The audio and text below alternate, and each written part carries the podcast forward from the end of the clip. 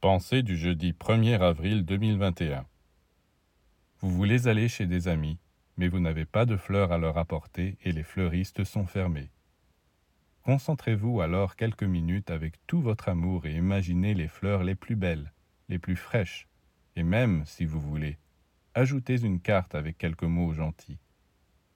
Après avoir envoyé cette pensée, allez auprès d'eux et vous verrez comment vous serez reçu. Est-ce ainsi que vous avez l'habitude de vous préparer à visiter vos parents ou vos amis? Non. Avant d'aller les voir, vous ruminez quelques griefs contre eux.